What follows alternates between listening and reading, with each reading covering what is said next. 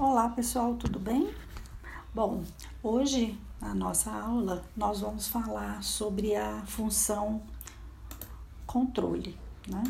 Vamos falar sobre a última das funções da, da administração, antes de passarmos para a nossa unidade 3, tá? Nós já falamos sobre a função planejamento, organização, direção e agora falaremos sobre a função administrativa controle. Né? Na aula de hoje, a gente vai procurar definir a função de controle e explicar sua importância, contrastando três abordagens com relação às orientações do controle. Além disso, tentar distinguir os três tipos de controle quanto ao momento de realização, descrevendo o processo de controle e as suas principais etapas.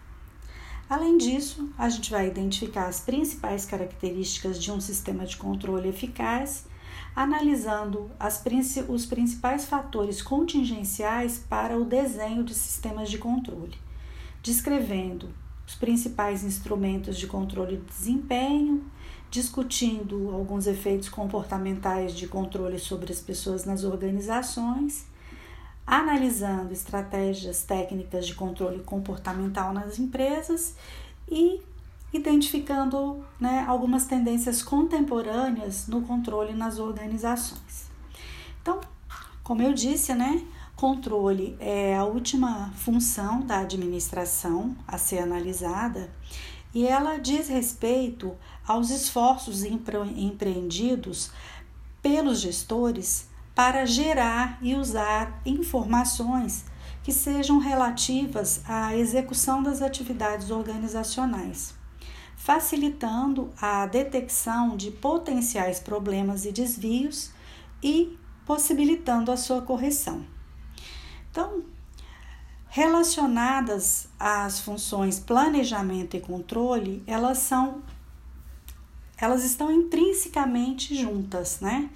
Elas a função de controle é manter a organização não apenas no rumo planejado, mas também no rumo certo.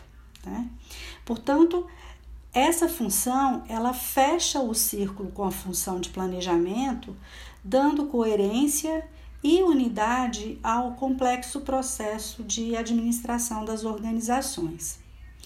E tal como as demais funções da administração analisadas, o que se defende é a concepção de controle também como um processo. Né? E a partir disso a gente vai descrever então suas principais etapas. Tá?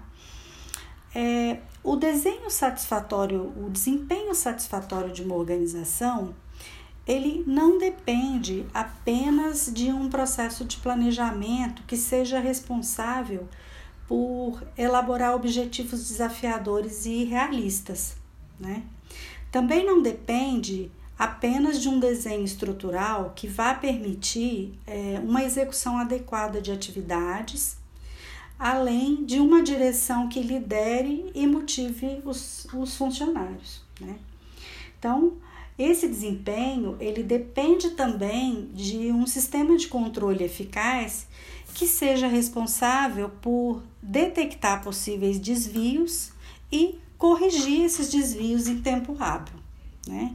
Por isso, o planejamento ele vai definir os objetivos que vão permitir comparar o desempenho real da organização com o desempenho desejado. Né? E a função controle, ela vai avaliar o alcance dos objetivos e fornecer informações que servirão de base a novos processos de planejamento, né? De uma forma que se tem uma retroalimentação entre essas duas funções. Então, sem os objetivos definidos no planejamento, o controle não seria possível, uma vez que não existiriam padrões para avaliar o desempenho de uma organização. Tá? Se a gente entender que o controle ele é um esforço sistemático de geração de informações sobre a execução das atividades organizacionais para torná-las consistentes com o que se espera, né? É, principalmente considerando os planos e objetivos é, estabelecidos. Então a gente tem que entender que o controle ele tem como atribuições principais, né? Monitorar as atividades da organização, fazendo acompanhamento das, dessas atividades, né, de forma a garantir que elas sejam realizadas de acordo com o planejado. Além disso, né, ele vai também corrigir os desvios, né? Porque a ideia é que se tomem medidas corretivas sempre que se verifiquem desvios significativos. Portanto, né, uma outra atribuição seria também monitorar o ambiente. Então, você vai acompanhar os fatores ambientais que afetam toda a organização. Portanto, né, a gente tem que entender que o controle ele tem como função manter todo o sistema organizacional dentro do que a gente chamaria de um padrão de comportamento que já foi previamente estabelecido para que se garanta a normalidade dos sistemas, identificando-se os desvios e permitindo, né, de alguma forma, sua rápida e efetiva correção. É, apesar da necessidade de controlar suas atividades, é, a gente tem que entender que isso não significa que as organizações tenham sistemas de controle idênticos, né? Pelo contrário. Existem três abordagens com relação à orientação dos sistemas de controle. Uma delas é a abordagem de controle de mercado, que orienta a avaliação de desempenho com base em fatores externos. Né? Então, você vai é, avaliar preço, participação de mercado, lucros da organização. Uma outra abordagem é o controle de clã. Né? Ele faz o compartilhamento de valores, normas, crenças, rituais e tradi tradições e expectativas. E ele se sustenta na cultura organizacional e na relação que os indivíduos estabelecem com essa cultura. Tá?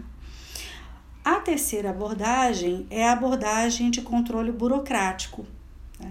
São baseadas em regras, normas, padrões, políticas, procedimentos e orçamentos para influenciar e avaliar o desempenho organizacional. Então, são, na verdade, no caso do controle burocrático, aquelas características da burocracia que vão controlar e avaliar os funcionários motivando-os a se comportar de forma adequada para alcançar os padrões desejados de procedimento, de desempenho. Né? Você estabelece procedimento, política, regras, normas para que as pessoas, tendo conhecimento dessas regras, normas, tenham, cheguem ao desempenho esperado, né? ao desempenho desejado. Então, nessa tipologia, a gente pode é, entender o controle como aquele elemento que vai assegurar a cooperação entre os indivíduos é, cujos interesses muitas vezes divergem, né? E para que a cooperação entre eles ocorra, os administradores podem utilizar uma combinação dessas três abordagens. E com essa combinação, projetar sistemas de controle que sejam adequados às suas organizações. Né? Então, dependendo do estilo, é, do segmento, do tamanho, você pode ter mais de uma abordagem ou mais de outra, né? Para poder estabelecer os seus sistemas de controle e atuar dentro da organização. Bom, se a gente entende que o controle é um conceito que pode ser aplicado a diferentes níveis organizacionais, né?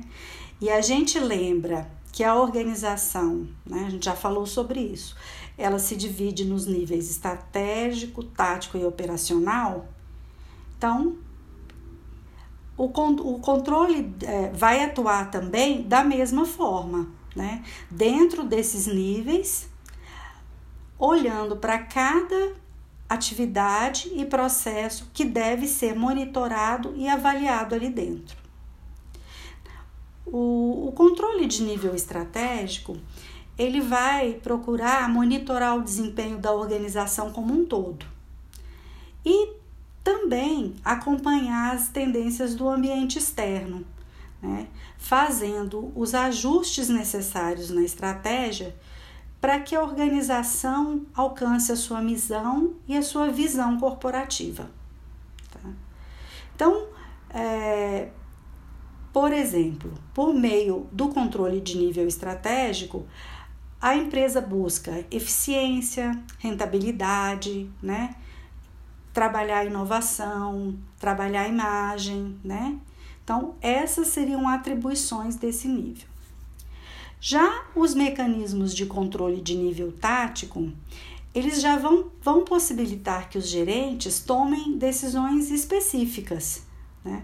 visando resolver problemas de desempenho de suas unidades ou áreas funcionais, preocupando-se com aquela articulação interna, né? com aquele trabalho interdepartamental. Nesse caso, né, alguns exemplos seriam volume de vendas, participação no mercado da empresa, né? Que aí eles estão vinculados, vinculados à área comercial, estão vinculados à área de, de, de marketing, né? Então, você já trabalha questões departamentalizadas. E o controle de nível operacional vai utilizar mecanismos ainda mais específicos, né? Focando o desempenho de atividades e processos e a eficiência e o consumo de recursos. Então, ele já vai se preocupar em controlar nível de devolução, reclamação de cliente, né? Traz para mais próximo ainda do nível de atividade, ok?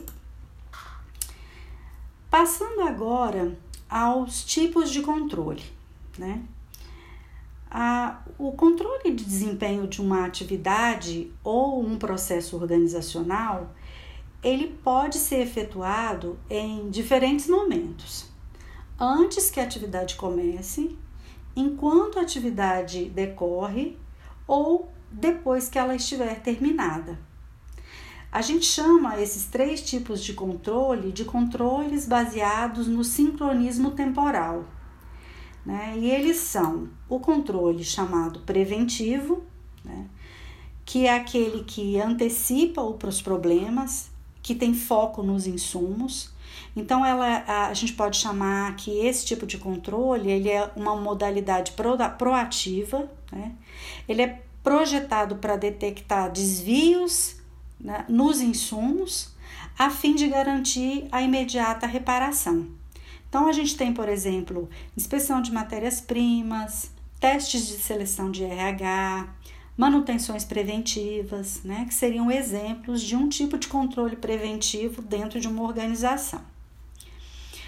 O controle simultâneo é aquele que trabalha na, corre, na correção de problemas à medida que eles forem ocorrendo. Então, o seu foco são nos processos. Né? Ele faz um monitoramento contínuo das atividades, mas ele é considerado reativo, já que ele aguarda a ocorrência do problema para atuar na sua correção. Né? Então, como exemplos, a gente teria a supervisão direta dos trabalhadores, ah, os programas de qualidade total, que dependem de mecanismo para monitorar a qualidade eh, do processo ou do produto e só e corrigir os problemas quando os padrões de qualidade não são atingidos. Né? Seriam uma circunstância que a gente poderia avaliar. E o controle posterior, né, ou por feedback, ele tem um foco na comparação dos resultados que são obtidos com os parâmetros que foram estabelecidos, né, tentando identificar as causas dos desvios. Então, ele vai corrigir problemas depois que eles ocorrerem, já que o seu foco é no resultado. Né? E uma, um exemplo disso seria a inspeção de qualidade dos bens. Então, é importante considerar que esses tipos ou modalidades de controle, eles não são mutuamente excludentes. Né? E o que se aconselha é que eles sejam utilizados em conjunto, porque ele vai gerar né, para a organização um aprendizado que vai ser transformado em conhecimento e que vai contribuir para melhorar o desempenho organizacional.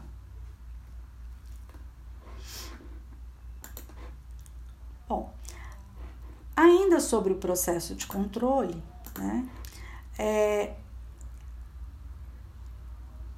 a gente tem que entender que a função de controle, né, vista na totalidade, ela pode ser conceituada como um processo, já que ela vai se referir a uma série de, de etapas que buscam assegurar que a organização alcance os seus objetivos. E como qualquer processo, né, ele vai estar sujeito a mudanças contínuas, a falhas de reconhecimento da natureza processual do controle, né? E isso pode levar os administradores a cometer erros graves. Né?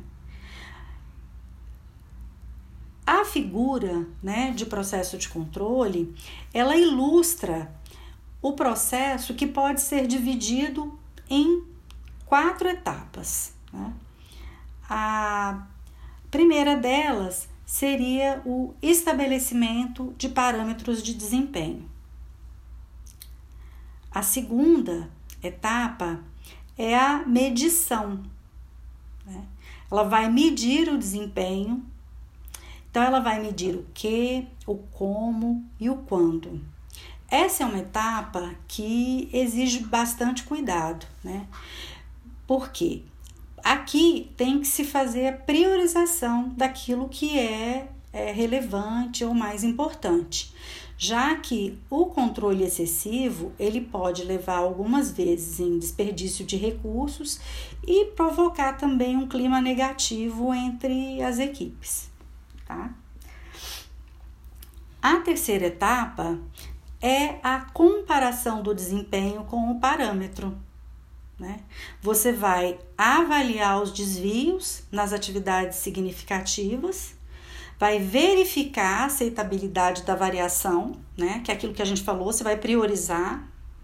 Porque se a variação for inaceitável, você vai ter que tomar ações corretivas, né? Que é essa etapa mais a, a, que sobe, onde através da, da, de ações corretivas, que é a última etapa do processo de controle, você retorna para ajuste de desempenho ou revisar parâmetros, já que podem existir planos de contingência, mas a gente não consegue prever todos os erros que podem acontecer. Então, as ações corretivas, elas vão ser definidas no momento que se constata o desvio, né? Um outro curso de ação, então, né, é o que a gente falou, revisar os parâmetros, no caso em que eles sejam superestimados ou subestimados e precisem ser revistos. Enquanto que se está tudo ok, né, continua-se com a execução da tarefa e faz-se sempre o feedback do processo, né, para ver se os parâmetros continuam atendendo, né, ou se precisa se fazer uma, uma, uma ação de correção, se precisa se revisar o parâmetro mais uma vez ok? Então, o controle, o processo é sistêmico, como em todos os demais, né? E ele funciona dessa forma. Isso é apenas uma ilustração para a gente entender um pouco mais de como é que ele funciona, ok? Já os sistemas de controle, é, eles podem ser definidos como conjuntos coordenados de regras, princípios e práticas que interagem de forma regular e previsível buscando coletar informações essenciais ao processo de controle. Eles são sistemas formais, orientados por objetivos, que vão monitorar, avaliar e fornecer feedback acerca do desempenho organizacional. E para que o sistema de controle sejam eficazes, eles devem apresentar as seguintes características, né? precisam ser precisos, rápidos, gerar economia, né? garantir a flexibilidade, serem inteligíveis, né? trazer aceitação, trabalhar com critérios múltiplos e razoáveis, tá? ter um foco estratégico com ênfase nas exceções, né? E na adoção de medidas corretivas, que é aquilo que a gente falou, né? Você tem que tomar o cuidado de priorizar e não querer controlar tudo, né? E se perder e não conseguir atuar. Então, não, não se pode controlar demais. O é, administrador tem que estar sempre focado nisso, né? Então, apesar das características dos sistemas eficazes normalmente produzirem um guia válido para qualquer sistema de controle, o formato desses sistemas ele é diferente para cada organização. E por isso é importante que os administradores compreendam quais são os fatores contingenciais que influenciam os sistemas de controle. Né? Entre as principais contingências que se podem observar, a gente pode destacar alguns fatores como a dimensão da organização, né, o tamanho da organização, a quantidade de níveis hierárquicos, o tamanho da estrutura organizacional, o estilo de cultura que existe dentro daquela organização, né? O estilo de liderança e a importância da atividade que se pretende controlar. A tabela que a gente traz né, logo à frente mostra as variáveis né, organizacionais e os formatos do, dos sistemas de controle, considerando né, os fatores contingenciais dos sistemas de controle em algumas especificidades. Então, ah, você teria, desde que na, dentro da questão de dimensão de organização, por exemplo, para uma organização de pequeno porte, né? O formato do sistema de controle teria que avaliar pessoal, ter ser informal, ser baseado na observação direta e muitas vezes em relatórios verbais. Você não tem um controle formal, descrito, específico, né? É, comunicado é, para todas as pessoas. Ele acaba sendo muito mais informal e de conhecimento no senso comum. Quando é uma organização de grande porte, aí os sistemas de controle já são diferentes. Né? Eles precisam ser formais, eles são mais impessoais, normalmente complexos e são automatizados. Você precisa da tecnologia para poder apoiar né, quem toma decisão na, no estabelecimento desses sistemas de controle, para garantir que ele vai te gerar as informações necessárias. Né? Quando se considera a variável de nível hierárquico, você vai considerar tanto a alta administração, né, que precisa de um sistema de controle com critérios múltiplos de avaliação que privilegiam uma visão de conjunto da organização. Enquanto que na base operacional, você pode ter um sistema com critérios mais simples e diretos que sirvam mais para uma mensuração bastante objetiva. Né? Quando se é, pensa na variável organizacional, né, ela pode da estrutura, ela pode ser uma estrutura centralizada com o menor número de controles e de critérios de avaliação, ou se for uma estrutura descentralizada, né, você vai precisar de um maior número de informações e feedback e controles mais diversificados e abrangentes. Tá?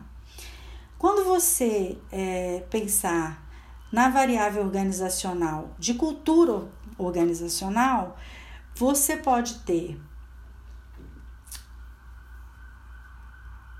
uma cultura onde as pessoas participam mais e nesse caso você vai ter um sistema de controle mais informal, né, onde se exerça mais o autocontrole, enquanto que numa cultura que seja mais formal, mais coercitiva, o sistema de controle ele vai ser formal e imposto de forma externa, né? Então as regras e as normas já são definidas. Né? Você tem menos é, possibilidade de atuar de, diretamente. Se considerarmos o estilo de liderança, né, a gente pode pensar, por exemplo, em é, uma empresa, uma organização mais democrática, onde você tenha um sistema de controle mais informal e definido de forma participativa. Enquanto que se o estilo de liderança é mais autocrático, o sistema de controle provavelmente vai ser mais formal e também imposto externamente, tá? Uma outra variável seria a importância da atividade, né? Que é aquilo que a gente falou na questão da priorização. Se a importância é elevada, o tipo, o sistema de controle ele precisa ser mais sofisticado e abrangente. E se a importância da atividade é reduzida, você pode ter um sistema de controle informal e simples. Então, considerando-se todos esses fatores contingenciais e conhecendo né, o estilo da organização, considerando todas essas dimensões, né, todas essas variáveis, é, pode-se tomar algumas decisões com relação ao formato de sistema de controle que se vai implementar. Tá? Bom, se as organizações definem-se né, como sistemas de recursos, e aí a gente inclui recursos humanos, materiais, financeiros, tecnológicos, que buscam alcançar objetivos, tem que se é, considerar que o desempenho organizacional ele deve ser avaliado pela eficácia na realização dos objetivos e pela eficiência na utilização dos recursos. Né? No entanto, nenhum sistema de controle consegue abordar de forma integrada todas as atividades e operações de uma organização. E por isso, os administradores vão precisar usar diferentes instrumentos de controle né, e métodos para lidar com as diferentes atividades e elementos de uma organização. Então, alguns instrumentos de controle de desempenho organizacional seriam, por exemplo, o controle financeiro, que é a forma mais tradicional do controle de desempenho organizacional e que é usado até hoje, né? E que tem muita eficácia. Os sistemas de informação gerencial, que são sistemas que fazem uso de tecnologias da informação e também da comunicação para fazer um controle de desempenho e apoiar a tomada de decisão. Existe também a auditoria, né? que é uma ferramenta que, além de atuar dentro da contabilidade, que é o que a gente mais conhece, né, também serve para controlar e avaliar qualquer atividade ou processo organizacional. Então, ela pode avaliar questões de eficiência, de qualidade, de confiabilidade, desempenho, né? Você pode ter auditoria para avaliar tudo isso, né? Vai controlar e avaliar. E a gente tem também mais dois instrumentos de controle sobre os quais a gente vai falar especificamente o Balance Scorecard e o benchmarking. Falando sobre o Balance Scorecard, né? Ou BSC, como ele é mais conhecido. É, ela é uma ferramenta que foi desenvolvida no início da década de 90 por Robert Kaplan e David Norton e é uma ferramenta de controle do desempenho organizacional bastante abrangente que procura integrar várias dimensões de controle. Né? Dimensões financeira, clientes, processos internos e aprendizado. Tá? O BSC ele procura alinhar a estratégia e as atividades operacionais de forma a garantir que os objetivos estratégicos sejam alcançados. E por isso, desenvolve-se um conjunto de medidas de desempenho que deverão ser controladas pela organização. Tá? É, a partir da, de uma visão balanceada e integrada de uma organização, o Balanced Scorecard vai traduzir a estratégia em um conjunto de objetivos espe específicos e medidas de desempenho que vão poder ser quantificadas e avaliadas. Então, a perspectiva financeira, ela vai focar o impacto das atividades da organização em seu desempenho financeiro e vai utilizar medidas como a lucratividade, a rentabilidade e a liquidez. Já a perspectiva de clientes, ela procura avaliar como os clientes percebem a organização e por isso vai utilizar indicadores como a satisfação de clientes, a participação da organização no mercado, né? E a imagem que a organização tem. Já quanto à perspectiva de processos internos, o que se foca são os processos operacionais críticos da organização, como, por exemplo, a eficiência dos processos de produção e a qualidade dos produtos fabricados. Tá? Na perspectiva de aprendizado e crescimento, procura-se avaliar como os recursos e o capital humano estão sendo utilizados para que a organização consiga inovar e consiga crescer de forma sustentável. E por isso se faz uso de indicadores como a satisfação dos funcionários, o clima organizacional e os índices de rotatividade né, que a organização apresenta. A tabela traz um exemplo do BSC, é, demonstrando que o desenvolvimento de medidas de desempenho nas quatro perspectivas ele auxilia os dirigentes a traduzir a visão e a estratégia em atividades e objetivos específicos. E ela também vai permitir que se esclareça, né, os membros da organização sobre a importância de cada processo ou atividade para que se alcance os objetivos. Além disso, né, a, o BSC ele também é um mecanismo de comunicação da estratégia para toda a organização. Né? Ele torna isso muito claro. Então, ah, alguns exemplos né, seriam por, né, o, aumentar o lucro operacional. Um indicador que se poderia usar a lucratividade. A meta, aumentar em 10% o lucro operacional. E como iniciativa, poderiam-se aumentar as vendas e reduzir as despesas para chegar a essa meta, tá? Um outro objetivo, crescimento no mercado indicador, né, que iria acompanhar esse objetivo, participação no mercado. A meta estabelecida, aumentar em 20% a participação no mercado. A iniciativa poderia ser contratação de representantes comerciais ou a expansão da rede, né? Estabelecimento de vendas online, para garantir que se consiga esse aumento de participação. É, um, um terceiro objetivo, né? Garantir a pontualidade das entregas. E o indicador para se avaliar seria a reclamação de clientes. A meta, entrega de produtos em até 30 dias.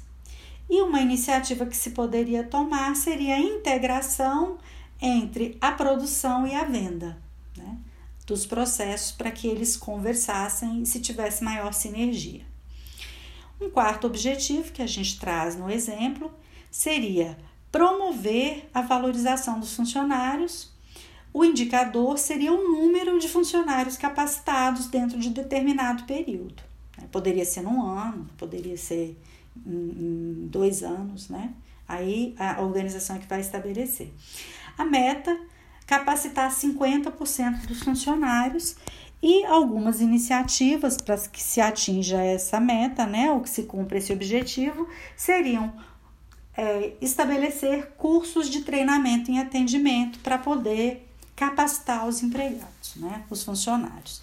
Então, para vocês entenderem um pouquinho de como é que ele funciona, né, como eu disse, ele deixa bastante claro de que forma se pode chegar àquele objetivo, né? De que forma se pode alcançar aquele objetivo, porque ele é, ele traz, né? É uma como se fosse uma gestão à vista, né? de qual o objetivo que você pretende alcançar, qual é o indicador que vai acompanhar aquele objetivo, qual é a meta, né? Aí você especifica em, em termos assim é, é, de, de quantidade, quanto que você quer crescer, né? E quais são as iniciativas que se terão que acompanhar para atingir aquela meta e aquele objetivo. Tudo bem? Bom, ainda sob o Balance Scorecard, né? Ah, para estabelecer, outros elementos também precisam ser considerados. Né? Um deles é a missão organizacional, a visão da organização, os valores que a organização coloca, né, como valores que são relevantes, importantes e que são comunicados para sua equipe e as estratégias que ela definiu dentro do seu planejamento. É importante frisar que atualmente o BSC é uma das ferramentas gerenciais mais utilizadas em todo o mundo para controlar o desempenho das organizações. Isso demonstra que o desenvolvimento de medidas de desempenho nas quatro perspectivas que a gente falou, ele auxilia os dirigentes a traduzir a visão e a estratégia da organização em atividades e objetivos específicos. E além disso, ele consegue esclarecer aos membros da organização sobre a importância de cada processo ou atividade para que se alcance os objetivos. Além né, daquilo que a gente já falou, ele também é um mecanismo de comunicação da estratégia por toda a organização, ok? Bom, vamos falar um pouquinho de uma outra ferramenta, que é a ferramenta de benchmarking. Né? O benchmarking é uma técnica gerencial que foi introduzida pela Xerox em 1979 e consiste em um processo contínuo e sistemático que busca uh, comparar práticas e métodos de trabalho de uma organização com os de outras empresas. Né? É, ele pode ser um processo interno que vai comparar o desempenho entre unidades, entre departamentos, né? ou é, é de acordo com os processos organizacionais que existem nesses departamentos, tá? Ele não é um processo de cópia ou de imitação, mas sim um processo de aprendizado contínuo, porque o que ele vai ser é um sistema de controle via comparação com as melhores práticas.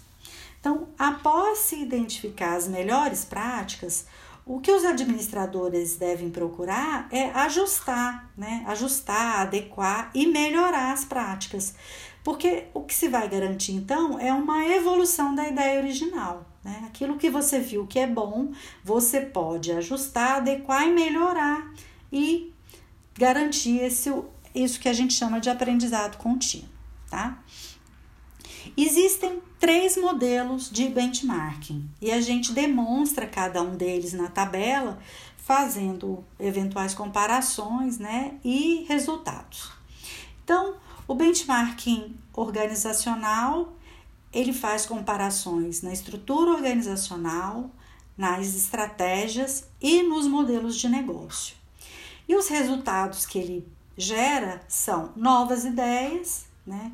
ele identifica oportunidades para aperfeiçoamento e ele permite conhecer a existência das melhores práticas.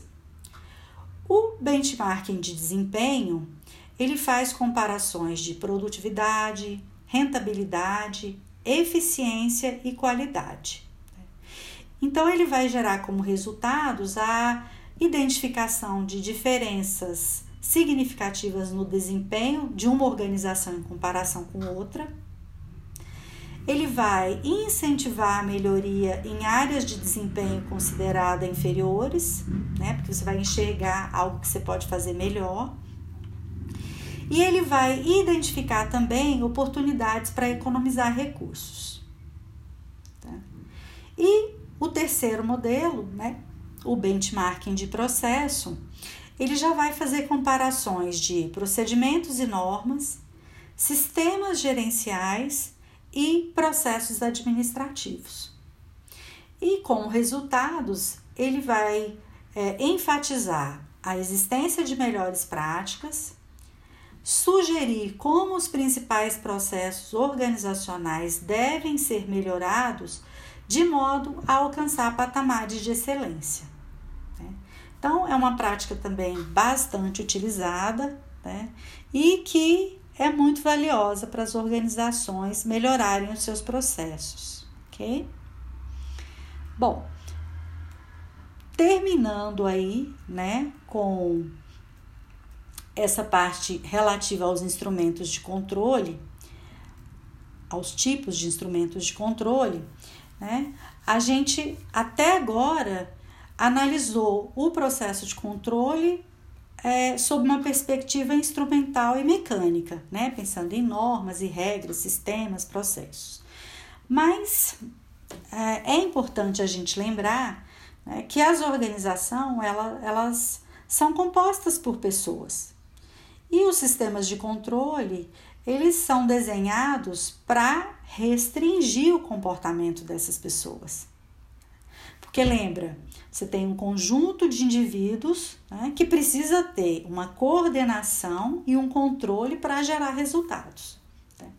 Então, ao fazer isso, é, os sistemas de controles eles podem gerar resistências e algumas controvérsias precisam ser consideradas pelos administradores. Então, a, a, um dos requisitos de um sistema de controle eficaz é que ele seja aceito por parte das pessoas que estão sendo avaliadas.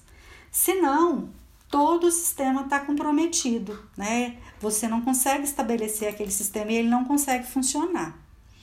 Então, de maneira geral, as pesquisas mostram que quando uma atividade é foco de um sistema de controle, os membros organizacionais geralmente apresentam uma melhoria no seu desempenho individual. Mas as pesquisas também mostram que a melhoria de desempenho individual não é né, única consequência dos processos de controle ou dos sistemas de controle. Né? Isso mostra que os sistemas de controle também podem levar a um comportamento disfuncional e, e que inclui o comportamento burocrático. Né? Então, é o fator humano que vai garantir, em última instância, a eficácia ou a ineficácia de um sistema de controle. Né? Ou utilizar ou não o sistema de controle é uma decisão que o administrador vai ter que tomar, considerando todas essas questões né, que a gente falou é, relativas às consequências que o sistema de controle pode gerar. Então, ele pode gerar um comportamento burocrático, que seria a realização apenas de atividades medidas pelo sistema de controle, né? Ele pode gerar também um comportamento tático, que seria aquela tentativa de burlar o sistema de controle, né? De atuar contra, né? Ou ele pode gerar uma resistência ao controle, que seria uma reação, muitas vezes, à perda de autonomia, né? Que o sistema de controle impõe, porque ele vai trazer regras, ele vai trazer procedimentos, né? Ele vai trazer um modo de fazer, né? E as pessoas reagem a isso. Então, a, a fim né, de compreender é, esse fator humano no processo de controle, os administradores eles vão fazer uso de diferentes técnicas de controle comportamental para buscar verificar se os funcionários estão de fato realizando aquilo que a organização espera deles. E algumas dessas técnicas são né, o recrutamento e seleção, a orientação aos empregados, o desenho do cargo, né, a avaliação de desempenho dos indivíduos dentro da organização, o estabelecimento de objetivos? A formalização dentro dos cargos, né? a criação de incentivos e bônus para incentivar as pessoas, né? é, os modelos de disciplina, a atuação de uma supervisão e mais uma vez a cultura organizacional, né? Ela pode ser uma cultura mais formalizada, que controla mais, ou menos formalizada, que dá é, ou menos informalizado ou for, informal, né, que dá maior autonomia para as pessoas. Então, todas essas técnicas elas variam, né, de uma organização para outra. De, em alguma, de algumas vezes elas são bastante explícitas, né? Elas são utilizadas de forma bastante explícitas. Em outras, elas são mais sutis, mas todas elas visam o controle comportamental, né, para garantir que as pessoas se ajustem, né, é, entendam e aceitem os sistemas de controle que a organização coloca. Tá. A, o controle nas organizações, ele sempre foi um tema propício a muitos debates e discussões. E dentre todas essas né, questões que chamam a atenção sobre as questões de controle, né, atualmente se destacam duas, duas tendências. É, uma delas é como controlar o desempenho em um contexto que exige flexibilidade e agilidade para as organizações e como responder às pressões para controlar o desempenho socioambiental das organizações. São duas questões que estão bastante é, em voga né, e preocupação para todos os administradores né, é, que desejam que as suas organizações sejam de ponta, sejam reconhecidas né, e tenham a preferência dos seus clientes por criarem valor para ele, tá? Então, a, os tempos atuais, eles vão demandar cada vez mais, né? Quando a gente pensa em é, flexibilidade, a gente pensa em desburocratização, a gente pensa em agilidade, que são requisitos para que a organização sobreviva em um mundo competitivo e globalizado. Né? E os é, dirigentes, eles devem encorajar os funcionários a ter uma, a iniciativa de melhorar processos, buscar novas formas de satisfazer as necessidades do cliente. Mas é de se esperar também que as organizações, mesmo em uma época de descentralização e flexibilidade, ainda busquem manter o controle sobre as suas atividades.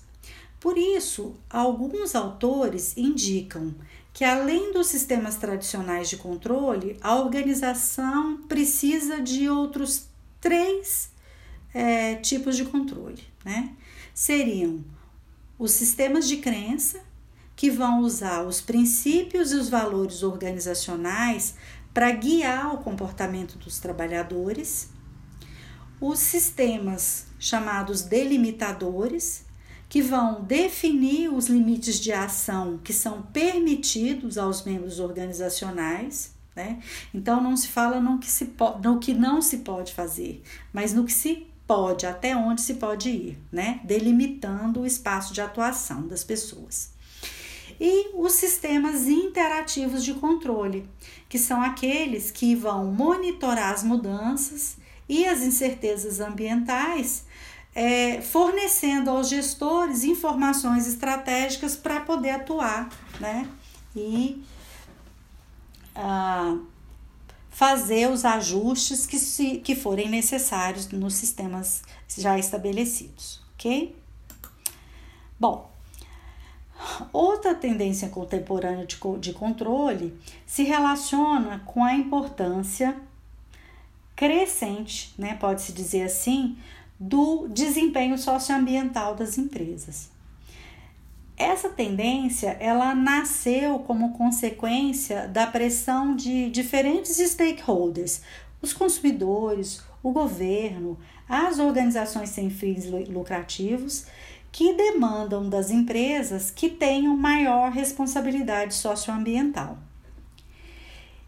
E concretamente, né, o controle de desempenho socioambiental ele se materializa em um conjunto é, de indicadores não financeiros, né, que buscam verificar se a empresa está de fato criando valor social.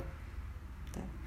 Esse número de indicadores ele tem crescido ao longo dos anos e alguns deles são, né, a ISO 14000, a ISO 26000, né? o GRI, que é o Global Reporting Initiative.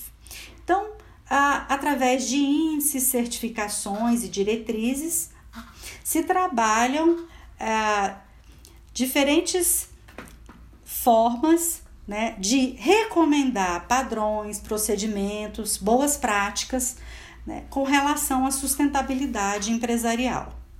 A ISO 14000, por exemplo, é uma série de normas que estabelece diretriz sobre a área de gestão ambiental dentro das empresas.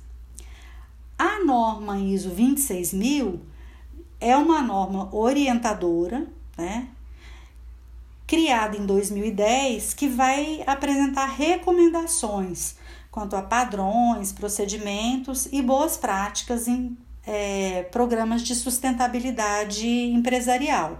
Então, ela traça diretrizes para ajudar as empresas né, é, na implantação e desenvolvimento de políticas baseadas na sustentabilidade.